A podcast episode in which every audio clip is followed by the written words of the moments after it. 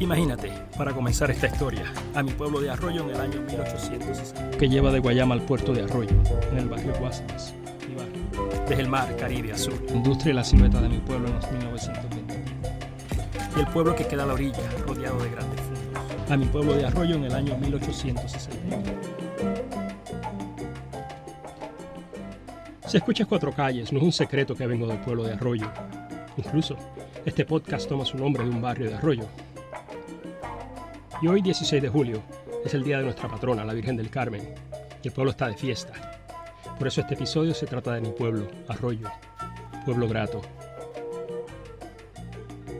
Ya sé, antes que se me alteren, el refrán es Arroyo, pueblo ingrato. Y habrá quien se sienta así, pero desde hace unas décadas que el pueblo se propuso a cambiar el lema a pueblo grato. Lo de pueblo ingrato surge por una leyenda que dice que uno de los brotes de peste bubónica que azotó a Puerto Rico en siglos pasados, un ciudadano ilustre, que la leyenda no nombra, fue el primero en mostrar síntomas de la peste. Temerosas, las autoridades lo ataron a una barca y con unas cuantas provisiones lo soltaron a la deriva. Algunas versiones añaden que se le prendió fuego a la barca, quemándolo vivo. Y en su rabia, el ciudadano maldijo con sus últimas palabras al poblado al que tanto había dado. Pueblo ingrato. Suena leyenda, ¿no? Difícil de creer.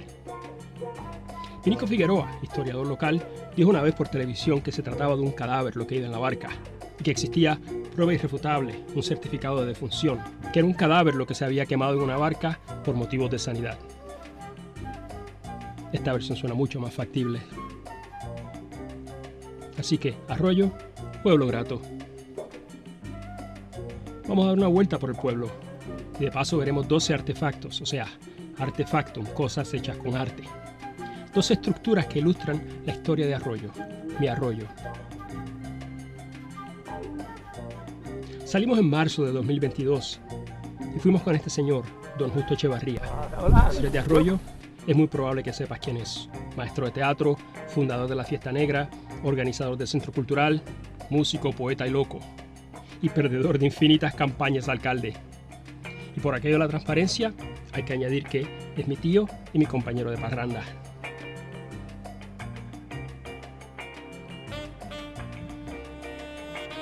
¿Y por dónde empezar? Por donde quiera, supongo. Escogimos el malecón, a la orilla del mar, el espacio público más conocido del pueblo de Arroyo. Ahí donde empieza la tierra, donde el pueblo se hizo pueblo. Y ahí llegaremos al final a la antigua central azucarera. Los dos ejes del pueblo, puerto y central, si pensaste plaza iglesia, bueno, no está mal, por ahí también pasaremos.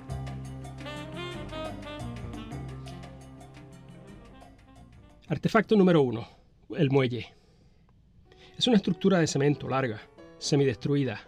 Está cerrada al paso. A su lado hay nuevos muelles, casi del mismo diseño pero más pequeños. Donde antes llegaba el mar, ahora se extiende la arena de la playa. El calado aquí no era no era como para, grandes embarcaciones. Por eso era que cuando exportaban el azúcar, llegaban hasta, hasta donde está ese, muelle y ahí los depositaban en ancones, que era una embarcación bajita, este, y de ahí entonces los ancones los llevaban a, los barcos que estaban afuera. Eso es eso que está ahí. A ver si hay de la punta de Sami, el, rompeola. cuando, no estaba el rompeola, el mar llegaba hasta casi al principio de la calle. Al colocar ese, ese armazón de piedra, la arena que viene del este, en lugar de seguir por ahí, vira y se queda ahí. atrapa, o sea que el rompeola atrapa la arena. Atrapa la arena. bueno, ya casi no hay, no hay, ya casi los botes no, no pueden ni entrar ahí. Solo los pequeños. Sí decía que esta área de lo que se conoce ahora como el Marecón era el, centro de la economía de Arroyo hasta básicamente hasta principios del siglo XX. Todo lo que entraba y salía que se producía era para exportación. Era para exportación. Entramos un momento en lo que eran los almacenes del pueblo, donde ahora hay una exhibición de arte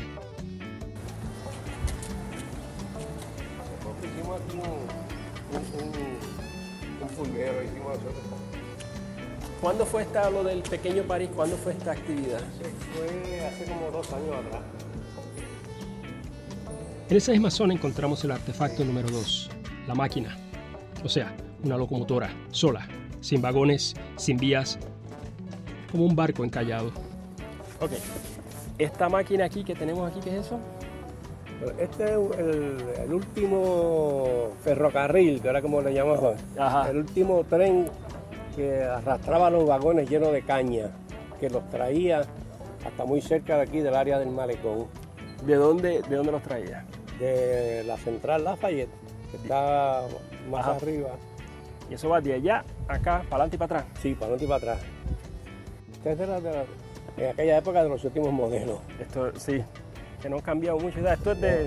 Ok. Qué bien, seguimos. De ahí caminamos al este, hacia la intersección de la calle Marina con lo que fue la calle Isabel II.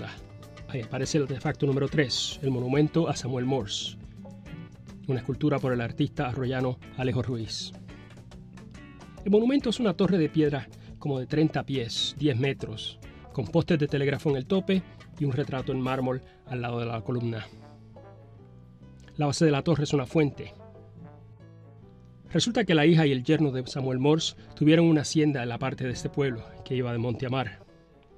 Y Morse estuvo de visita y estableció la primera línea telegráfica de América Latina en Arroyo. La línea iba de la hacienda al pueblo. Por eso la calle principal ahora lleva su nombre. El monumento es un homenaje a un tipo importante, pero también problemático. Samuel Morse fue pintor, inventor, pero también defensor asiduo de la esclavitud.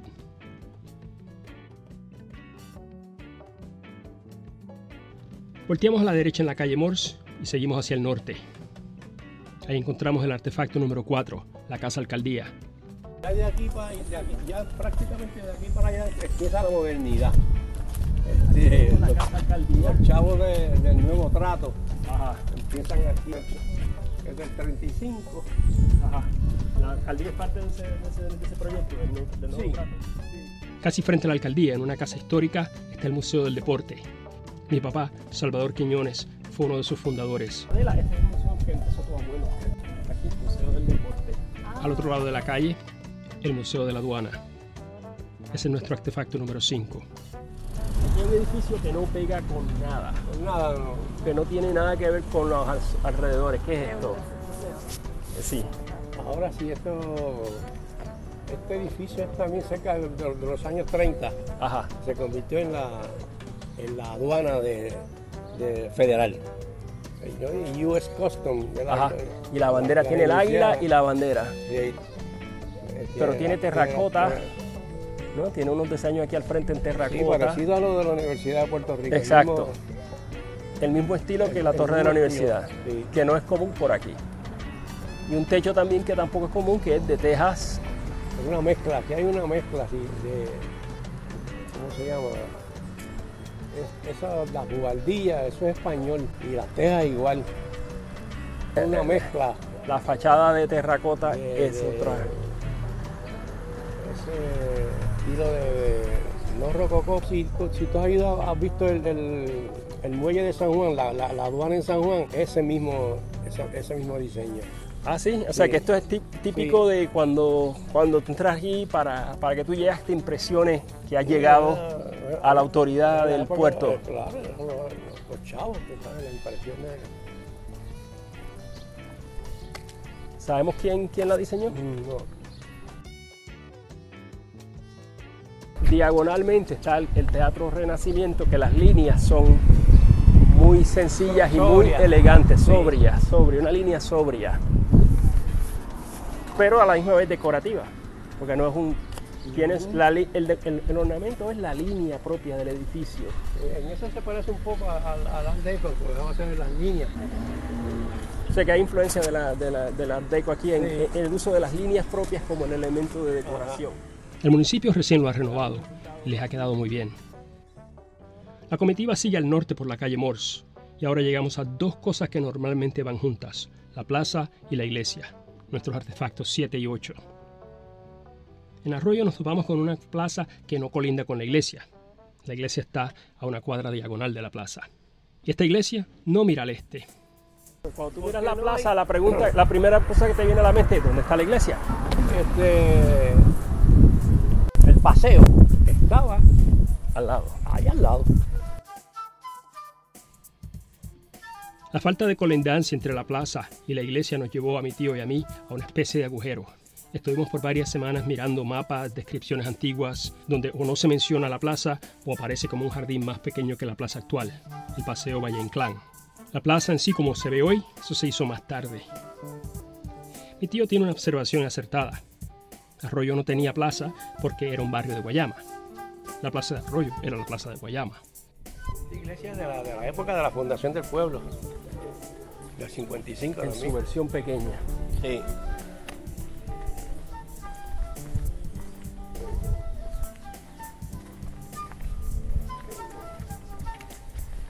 Pues hubo que hacer escalaciones. Pero aquí todavía, todavía, obviamente, esa parte todavía está.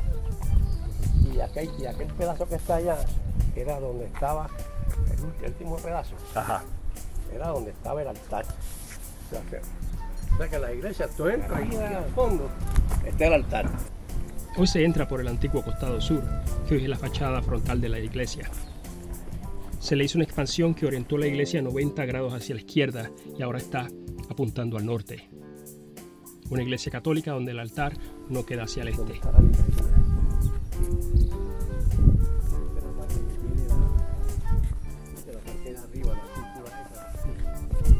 Pues cuando entras a esta iglesia, cuando estás mirándola de frente, está de lado. Tiene el campanario a la izquierda y la cúpula Sí. a la derecha. Y ahora la entrada mira al norte en vez de mirar al, sur, al este. Ahora mira al sur. Bueno, claro, tienes razón, está mirando al sur. ¿Por qué Nuestra Señora del Carmen? ¿Por qué la patrona? ¿Por qué? Por, por la costa. Fíjate que la, la del Carmen es la, la patrona de los pescadores. Frente a la plaza hay un edificio grande, imposible de evitar. Es el artefacto número 9. Esto se construyó en el 1935. Parte de, también del nuevo trato. De- sí, y de, y de la ola de- del Art Deco. Ajá. Este yo creo que es el, la, la- la principal, eh, bueno, la, la fuera de, de la escuela intermedia, que también es, es, es Aldeco, esta la, la diseñó uno de los principales arquitectos que tuvo Puerto Rico, se llama Pedro de Castro de Sosa diseñó la Casa de España, eh, diseñó el Teatro Silvia Resach y muchas de las casas del condado las diseñó este, este O sea que el Art Deco. Y esas casas son casas estilo Art Deco. sí, todas son. Y en- en, en el condado En- muchas- hay todas, muchas Art Deco, muchas sí. casas Art Deco. Aquí, en contraste con, la- con el museo, pero en, simi- eh, eh, a semejanza del teatro, este es un edificio donde las líneas es la ornamentación, ¿no? El Sí. dintel, unas columnas sobrias, así limitadas, que lo que la atracción de la columna no es cada columna, sino el conjunto de las cuatro columnas que rompe la fachada. Y frente a este edificio hay esta, esta, esta estatua aquí que no pega. de don Enrique. Esa estatua estaba en el medio de la plaza. Pero al, al- al hacer el nuevo, el nuevo diseño de la plaza, pues est- estorbaba, porque estaba en el medio. Ajá. Y entonces la colocaron muy bien aquí porque está este, la escuela que lleva su nombre. Este, ¿Y quién era Enrique Heike? bueno, Enrique Heike vino, era un profesor, un maestro que vino de allá de Curazao, de, de las Antillas. Las Antillas holandesas. Sí. Por eso de ahí el nombre Heike. Sí, y fundó aquí un colegio, se llamaba el Colegio San Bernardo. Este, que vamos a ver el solar don- donde estuvo ubicado. Y ahí en ese colegio este, era muy conocido en la isla entera porque ahí se enseñaban eh, varios idiomas, varios idiomas. La gente venía acá a estudiar. La gente venía aquí a estudiar. Este, y los, los cuentos de que cuando llegaron aquí los americanos, que obviamente no, no había mucha gente con quien hablar, pues, discípulos de don Enrique Hey que le servían de intérprete a los... Porque ahí se enseñaba inglés, se enseñaba francés. Al lado de esta escuela hay un árbol de mango que tiene casi 100 años. Mira, mira qué grande. Shirin y Adela están muy impresionadas. Adán. Mira qué grande, súper grande, súper grande. Artefacto 10, una casa particular. Llegamos tras la plaza, la iglesia y la escuela y nos topamos con una casa particular, una de las casonas de la calle Morse. Esta es la, la- la casa de los ricos. El Los dentista. Pero esta casa es bien diferente a todas las demás. Todas las La demás. calle Morse es un poco ruidosa. Que este es Esta un es- estilo, Esta es de 1850. esta de casa es más estilo Curazao o- o Martinica. Sí, igual que, esta que la de, la. La escuela Enrique Heike y la casa Rifkol nos recuerda que en el siglo XIX el puerto de Arroyo mantenía un activo comercio e intercambio de ideas con las Antillas Menores que lamentablemente hoy es casi inexistente. Hemos llegado a una intersección a mitad del camino por la calle Morse. Estamos en la calle principal que lleva a una urbanización, la urbanización Jardines de Lafayette. Esta urbanización es todo un artefacto en sí, que resultaría en un cambio en la forma en que vivimos, cómo nos movemos y hasta hay quien alega la forma en que nos relacionamos. Este artefacto es tan complejo que requiere tiempo aparte. El podcast La Brega, en su episodio Levitown, maneja esta pregunta. Se lo recomiendo. Mientras tanto, nos quedamos en la calle Morse frente al artefacto número 11, una fábrica.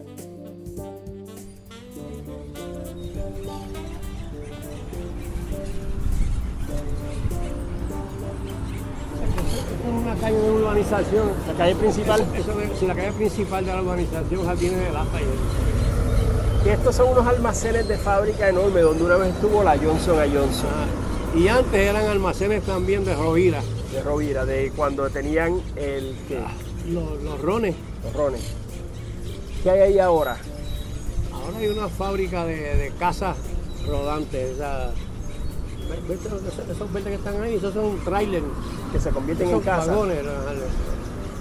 Por mucho tiempo esa era parte de la, de la industria farmacéutica, ¿no? Con la Johnson Johnson. Sí. Y luego eso fue con el- cuando se quedaron las 936, esa fábrica cerró. Se fue. Después hubo ahí un proyecto de- del Departamento de Educación y también lo dejaron. Acompañados por una bandada de changos, estos pájaros negros que escuchas, llegamos al final del recorrido. Estamos en el barrio Cuatro Calles, donde se encuentra la central azucarera Lafayette. Aquí era el eje económico de toda la región. Así es. Era la central, la central Lafayette, que era la aglomeración de lo que eran pequeños molinos de cada una de las haciendas. Pues eso se llamaba Hacienda Cuatro Calles. Originalmente Hacienda Cuatro Calles. Aquí lo que hay ahora es, había, ahora era una, un proceso industrial Industrial. enorme. Correcto. Y venía una sola de estas, se ocupaba del territorio del pueblo y los pueblos vecinos también, ¿sí? Bueno, los dueños de, de esa central, el- bueno, no, bueno, la central moderna, ¿verdad? Esa central que viene con de los años también del, del 30, de- también se aprovechó del, del nuevo trato. Este, los dueños tenían finca hasta en Maunabo. Maunabo, Patilla, la- aquí toda esa zona de aquí de las Guásimas, este, todo esto por aquí también eran pequeñas, pequeñas siembras de caña. O sea que, la- que se convirtió en el centro de, la producción de azúcar de todos estos pueblos. Estos pueblos. Los Fantauci. Los Pantauci. Que luego lo vendieron a la cooperativa, Ese es el detalle. a la cooperativa central Lafayette. O sea que esta fábrica funcionó como, como una unidad cooperativa, de, La única en la Puerto única en Rico. Puerto Rico. Y quizás en, en la región. Probablemente también. Cu- A esta fábrica entonces ya, ahora cuando miras aquí, no se ve nada. Lo que era el monstruo de construcción, ¿qué pasó con, la- con el edificio? ¿Cuándo, ¿Cuál fue el fin de esa central? Bueno, este, la central quedó en quiebra, la cooperativa quedó en quiebra. Este, no, pudo pagarle a, los colonos y, los préstamos que hacía a empresas americanas tampoco pudo pagarla. Así que empezaron a, a desmontarla y a vender. Vendieron hasta las vías del tren. Vendieron el tren también, habían varios trenes.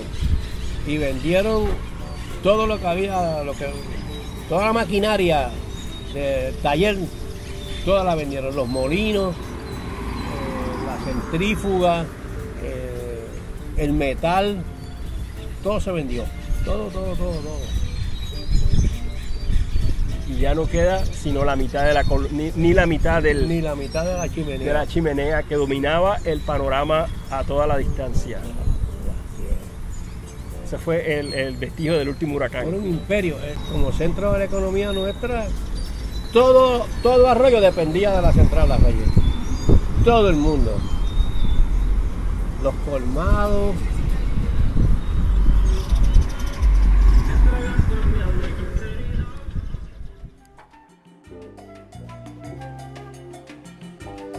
Gracias por escuchar este episodio de Cuatro Calles.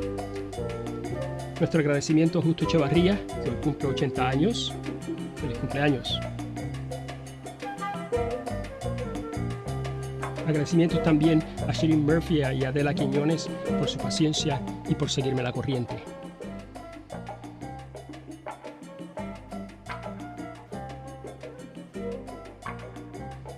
Música por Kielo Cas. Producción, edición por mí, Eric Quiñones Maurás. Sonidos ambientales por el pueblo de Arroyo, mi pueblo de Arroyo. Visita nuestra página, cuatrocalles.com.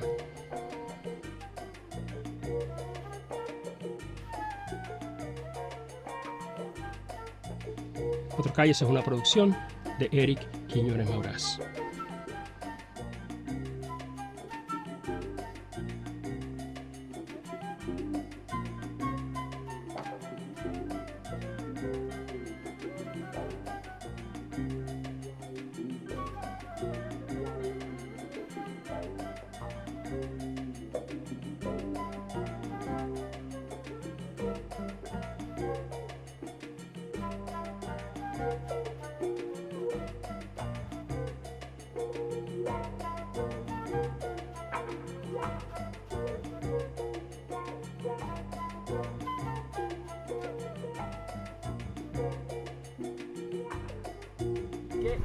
¿Qué son estos pájaros que oímos allá atrás que son tan... Esos son los pájaros negros, esos que le decían judíos, ahora le llaman chango. Los changos. Nosotros le decíamos judíos, no sé por qué. Ahora son changos, los changos.